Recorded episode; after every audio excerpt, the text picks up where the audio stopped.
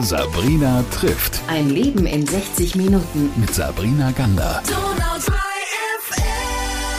Ich freue mich ungemein, dass das geklappt hat. Ähm, und er hat mir im Vorfeld gesagt, er nutzt Gott sei Dank eine zeitliche Lücke und ich habe diese Lücke abgepasst und darauf freue ich mich. Bali am Buschbaum. Ich warte schon seit ein paar Jahren, dass wir uns mal kennenlernen und äh, miteinander reden. Umso schöner, dass wir das jetzt tun. Heute ist es soweit. Ja, danke, dass wir heute ein schönes Gespräch miteinander führen. Also ich freue mich. Ja, du bist ja Ulmer, weißt du? Also ich meine, das ist ja aufgelegt, sagt man dass wir auch über nicht nur diese, diese schöne Stadt reden, ähm, sondern natürlich auch über Ulmer Persönlichkeiten mit Ulmer Persönlichkeiten. Wie ist denn deine Verbindung mit Ulm? Naja, ich bin in Ulm geboren.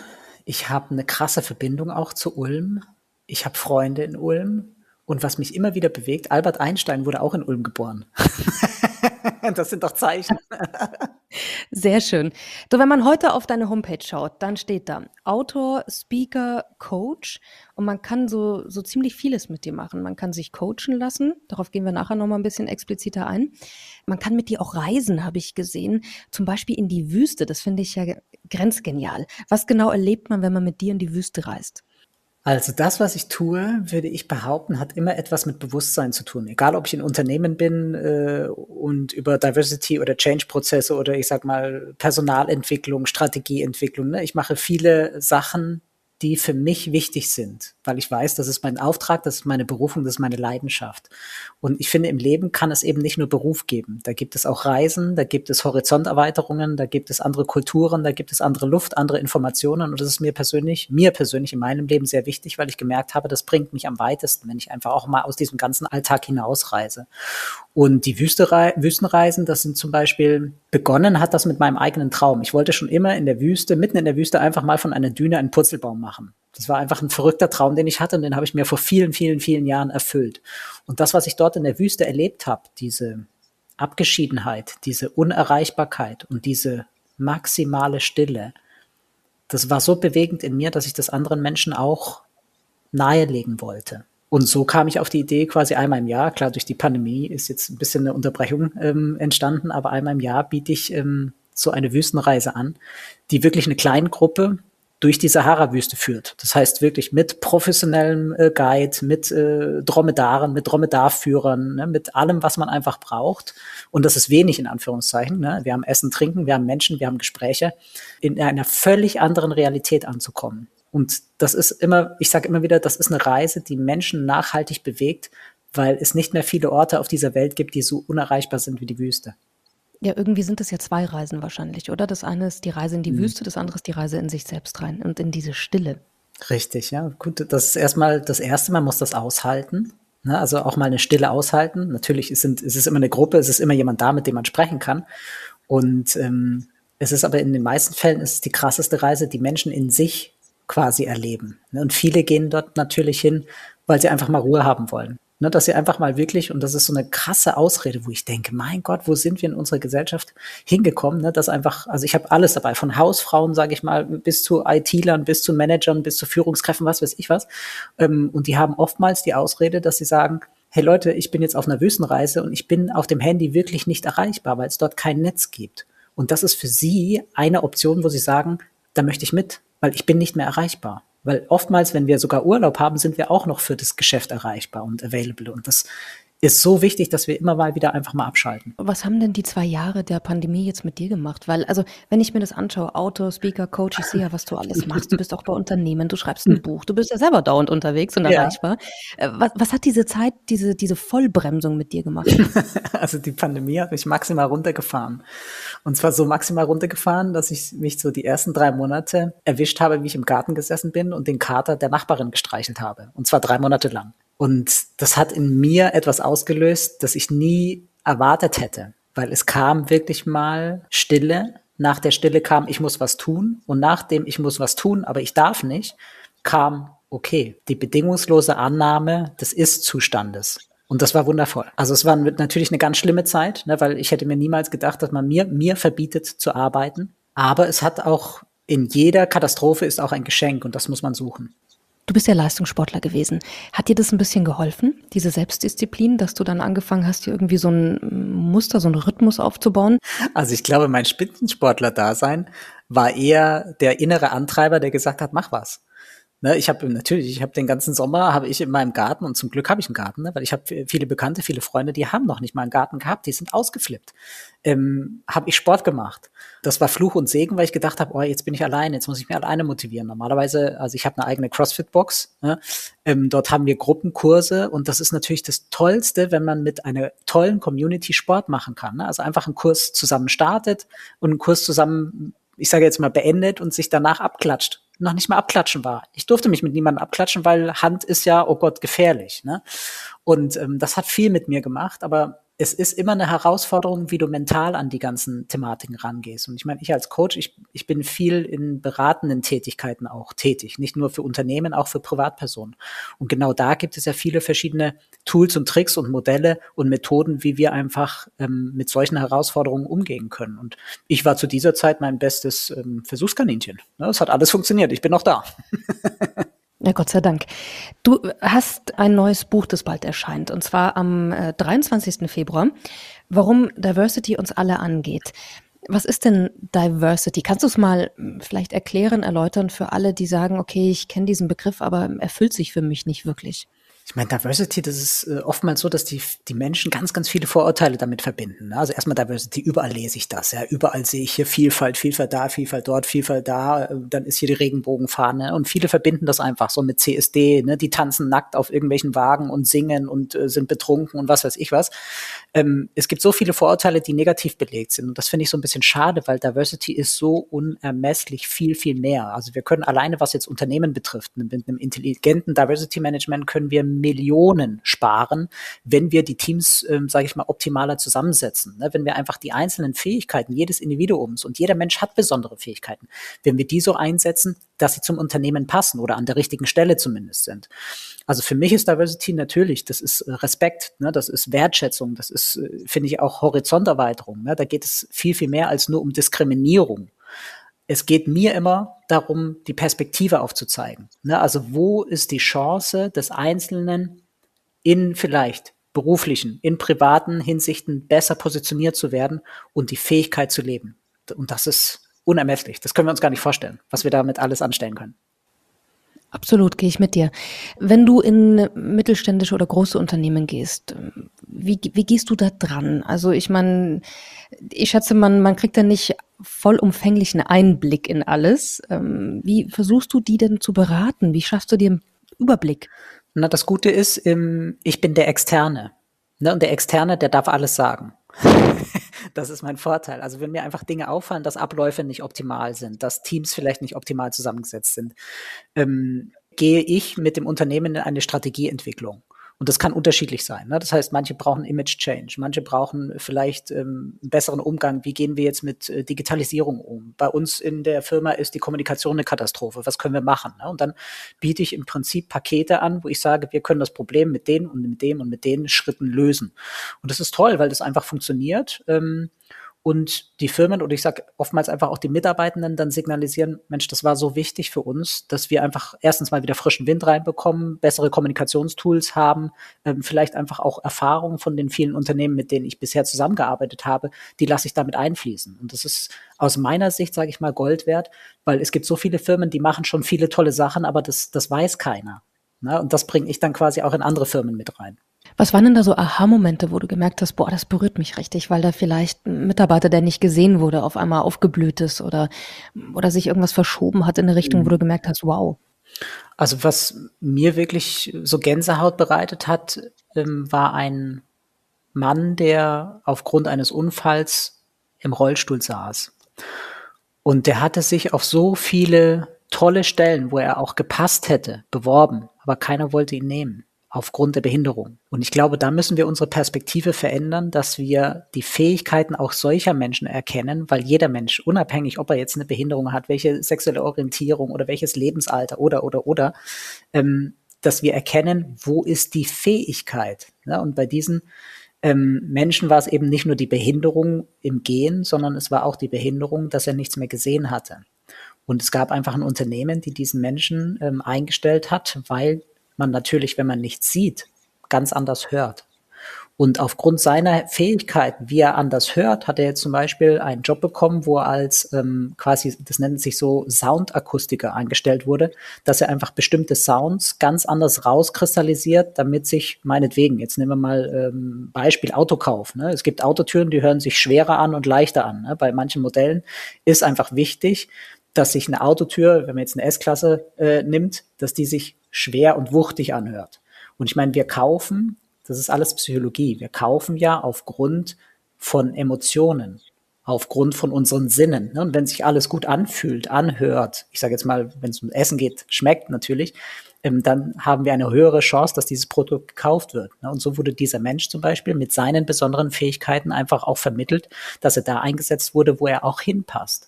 Und das finde ich so verdammt wichtig. Und das sollte man einfach bei jedem Menschen rausfinden. Das ist total schön. Ich hatte mal, ähm, das fiel mir jetzt gerade ein, als du das so erzählt hast und deine Augen so geglänzt haben. Ich hatte mal mit einem ganz lieben Hörer von mir eine Stadtführung und ähm, der hat mich mitgenommen und er ist blind. Und er hat zu mir gesagt, Sabrina, ich liebe Städtetouren, also Städtetrips. Und da habe ich gesagt, was?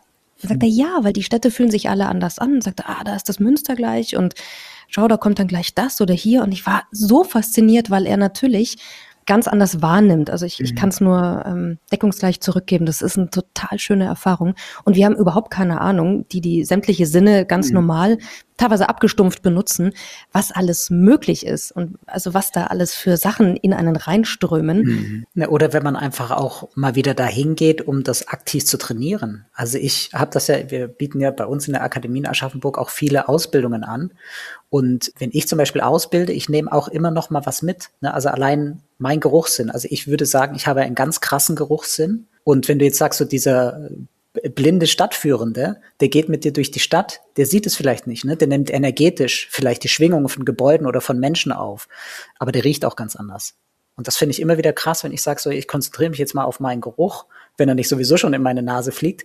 Ähm, was macht das mit mir? Ne? Was passiert da? Und ich meine, wir sind ja intelligente Menschen. Wir haben nur verlernt, auf unsere Sinne so richtig zu achten. Und wenn ich zum Beispiel ähm, so Menschen habe, die in Unternehmen oftmals, also häufig krank sind. Also gehen wir einfach auch den Gründen ähm, mal auf die Spur und man muss sich dann selber vielleicht auch mal die Frage stellen, bei wem oder was geht mir die Nase zu? Ne? Und das gibt es so häufig, ne? dass wir einfach mit Menschen in Teams oder ähm, einfach irgendwo sitzen, vielleicht weil Stress im Büro ist, weil Stress ich mit den Menschen habe, dass wir einfach merken, da stimmt was nicht, das tut mir nicht gut, das macht mich krank. Und unser Körper gibt uns schon viel, viel früher, als wir das manchmal verstehen, die Hinweise. Und darauf sollten wir einfach geschult werden. Also ich sage mal, alles, was ich tue, das hat eigentlich immer was mit Bewusstsein zu tun. Ne? Es geht um Bewusstseinsschulung. Balian, wie viel von deiner eigenen Geschichte nimmst du mit, wenn du coachst? Also es gibt noch eine ganz besondere Art von Coaching, darauf können wir noch zu, zu sprechen kommen. Aber wenn du jetzt bei Unternehmen oder auch so, ich habe gesehen, auch Privatpersonen, ich schätze mal, eher so in Richtung, wer bin ich, wie geht mein Weg weiter, coacht. Ähm, wie viel von deiner Geschichte lässt du manchmal auch durchblitzen oder lässt du es komplett raus? Na, ich sag mal, natürlich, wenn Menschen zu mir kommen und eine, eine Thematik mit der eigenen äh, Geschlechtsidentität haben, spielt meine Geschichte eine Rolle, ganz klar. Aber ansonsten, und ich sage zum Großteil, wie ich mich, äh, sage ich mal, in Unternehmen aufhalte, spielt meine Geschichte kaum noch, also kaum eine Rolle. Wenn ich mit Privatpersonen coache, ich habe viele Startups zum Beispiel, ähm, spielt meine Geschichte natürlich auch gar keine Rolle, ne? sondern da geht es einfach darum, wie ist der beste Weg in die Selbstständigkeit? Was brauche ich dafür alles? Worauf muss ich achten? Ne? Wie, wie bringe ich mich nach vorne? Wie bringe ich mein Business nach vorne? Wer bin ich denn überhaupt? Ne? Also bin ich überhaupt der selbstständige Typ? Ne? Kann ich mit Durchhaltevermögen, Disziplin daran gehen? Oder bin ich wirklich jemand, der vielleicht angestellt sein muss? Weil die Menschen gibt es auch. Ne? Also ich bin ähm, da völlig frei und ich lasse mich auch immer wieder individuell auf den Menschen ein, weil das wichtig ist, ähm, bei jedem Menschen Abstriche zu machen, weil wir alle anders sind. Das ist so. Jetzt hast du, ich habe es jetzt vorhin schon angesprochen, es gibt dieses Coaching Transform. Transform Your Life, ja. Wie viele Menschen kommen da auf dich zu? Ich sage mal, in diesem Coaching Transform Your Life geht es wirklich um Menschen, die mit ähm, falschen Geschlechtsmerkmalen auf die Welt gekommen sind oder mit uneindeutigen Geschlechtsmerkmalen, das heißt Transmenschen oder intersexuelle Menschen. Ähm, und da geht es natürlich erstmal äh, darum herauszufinden, wer bin ich eigentlich. Ne? Und die meisten Menschen, sage ich mal, die kommen, die wissen, die kennen ihr Problem schon, ne? dass einfach in der Embryonalentwicklung die Geschlechtsmerkmale sich nicht richtig ausgebildet haben und sie bei ihrer Geburt, sage ich mal, dem falschen Geschlecht zugeordnet worden sind. Ähm, und da geht es einfach häufig darum, okay, was sind die ersten Schritte, was muss ich tun, ne, damit ich äh, endlich den Weg zu meinem wahren Geschlecht gehen kann. Und das ist in Deutschland leider noch sehr, sehr kompliziert. Das heißt, sie müssen wirklich ähm, einen langwierigen Prozess äh, noch über sich ergehen lassen und viele Anträge und Formulare und psychologische Gutachten abhaken. Aber ich sage immer, wer ein Ziel hat, der wird auch ankommen. Und es gibt immer Menschen, die helfen. Für dich war das Jahr 2007, glaube ich, äh, ganz entscheidend, ganz, ganz wichtig. Das war so ein Wendepunkt, wo du all das eben angegriffen hast, was du gerade ähm, gesagt hast. Was hat es mit dir gemacht? Wie, wie, wie hat sich für dich gefühlt jetzt einfach das Jahr 2007, 2008 angefühlt? Na gut, also ich sag mal, ähm, ich war ja bis zum Jahr 2007 erfolgreich in der Weltspitze unterwegs im Stabhochsprung. Das heißt, ich habe mit dem, was ich getan habe, nämlich äh, ich bin hochgesprungen, mein Geld verdient. Das heißt, ich habe mit meinem Körper mein Geld verdient. Ähm, ich habe irgendwann mal erkannt, dass egal was ich gemacht habe, ob ich bei Europameisterschaften dabei war, Medaillen gewonnen habe, Weltmeisterschaften, Olympischen Spielen in Sydney war ich äh, dabei. Ähm, ich hatte ein tolles Leben, ich hatte tolle, eine tolle Familie, tolle Freunde an meiner Seite. Ich hatte alles. Ich hatte ein Hollywood-Leben, aber ich war nicht glücklich. Und das ist mir einfach klar geworden, dass egal was ich jetzt noch erreichen würde, ob jetzt äh, sportlich, beruflich, äh, noch so viel Geld, noch so viel Materialismus, noch mehr, was weiß ich was nicht, das war einfach nur eine Kompensation und eine Füllung meines leeren Inneren. Und für mich war einfach klar, ich lebe nicht das Leben, das ich leben möchte. Nicht mit dem Körper quasi, der ich eigentlich darstellen sollte. Und dann war für mich klar, 2007, ich beende meine Karriere und ähm, ich begebe mich in eine Transition. Das heißt, ähm, ich werde eine Geschlechtsangleichung machen, inklusive aller Aspekte, die dazugehören, mit Hormonsubstitution und so weiter und so fort.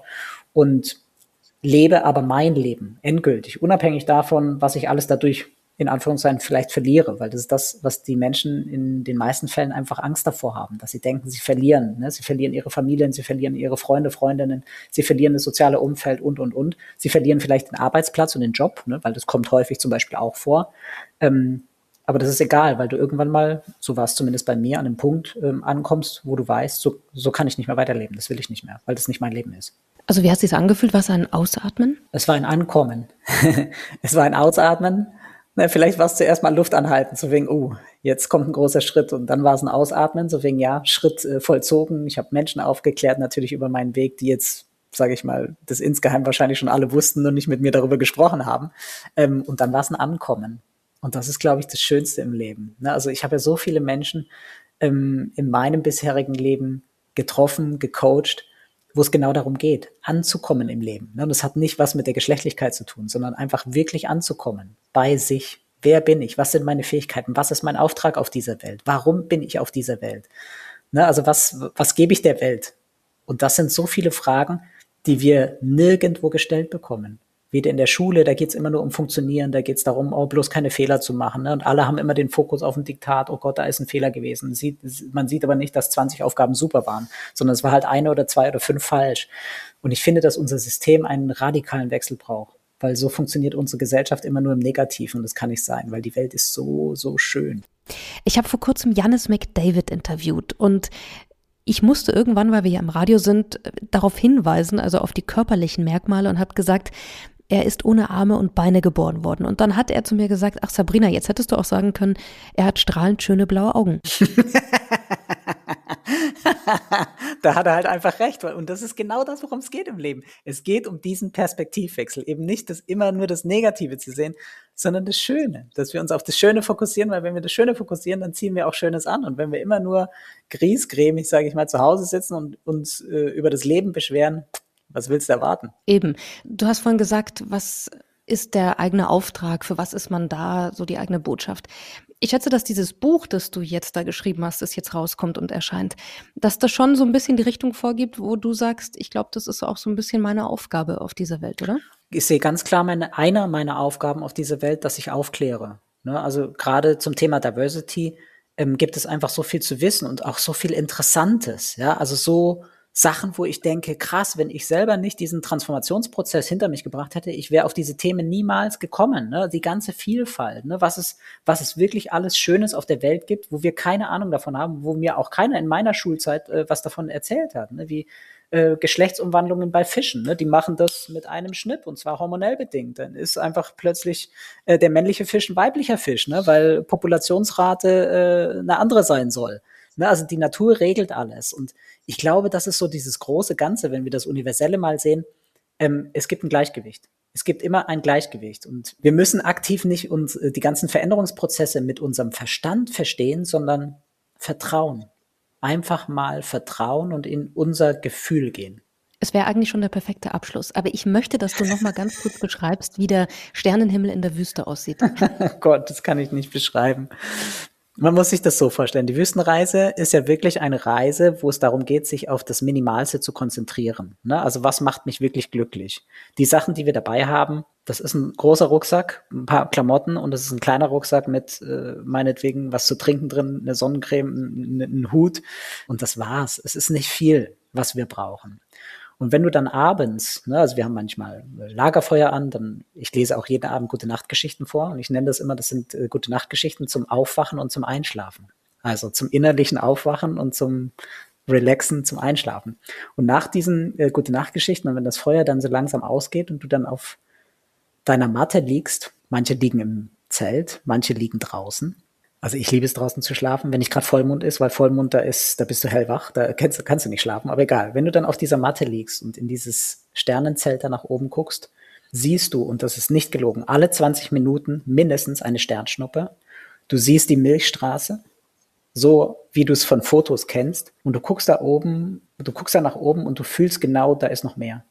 Da ist ein großes Ganzes, eine größere Macht, eine höhere Macht oder was auch immer, die für all diesen Ausgleich sorgt. Und du fühlst dich, und das ist das, was ich am meisten mitnehme an Emotionen, du fühlst dich umarmt von diesem Sternenzelt, weil du ein Teil davon bist, jeder Einzelne. Und wie könnten wir besser ein Interview zum Thema Diversity beenden, als mit diesem Satz. Lieber Balian, ich freue mich, dass du eine ähm, terminliche Lücke mit mir gefüllt hast und dass wir so ein schönes Gespräch hatten. Ich wünsche dir einfach ganz viel Erfolg mit dem neuen Buch, das am 23. Februar rauskommt. Ich wünsche dir auch wahnsinnig viel Spaß weiterhin beim Coachen und dass du ganz bald wieder reisen kannst. Danke, Balian. Vielen, vielen Dank auch dir. Sabrina trifft. Ein Leben in 60 Minuten. Mit Sabrina Gander.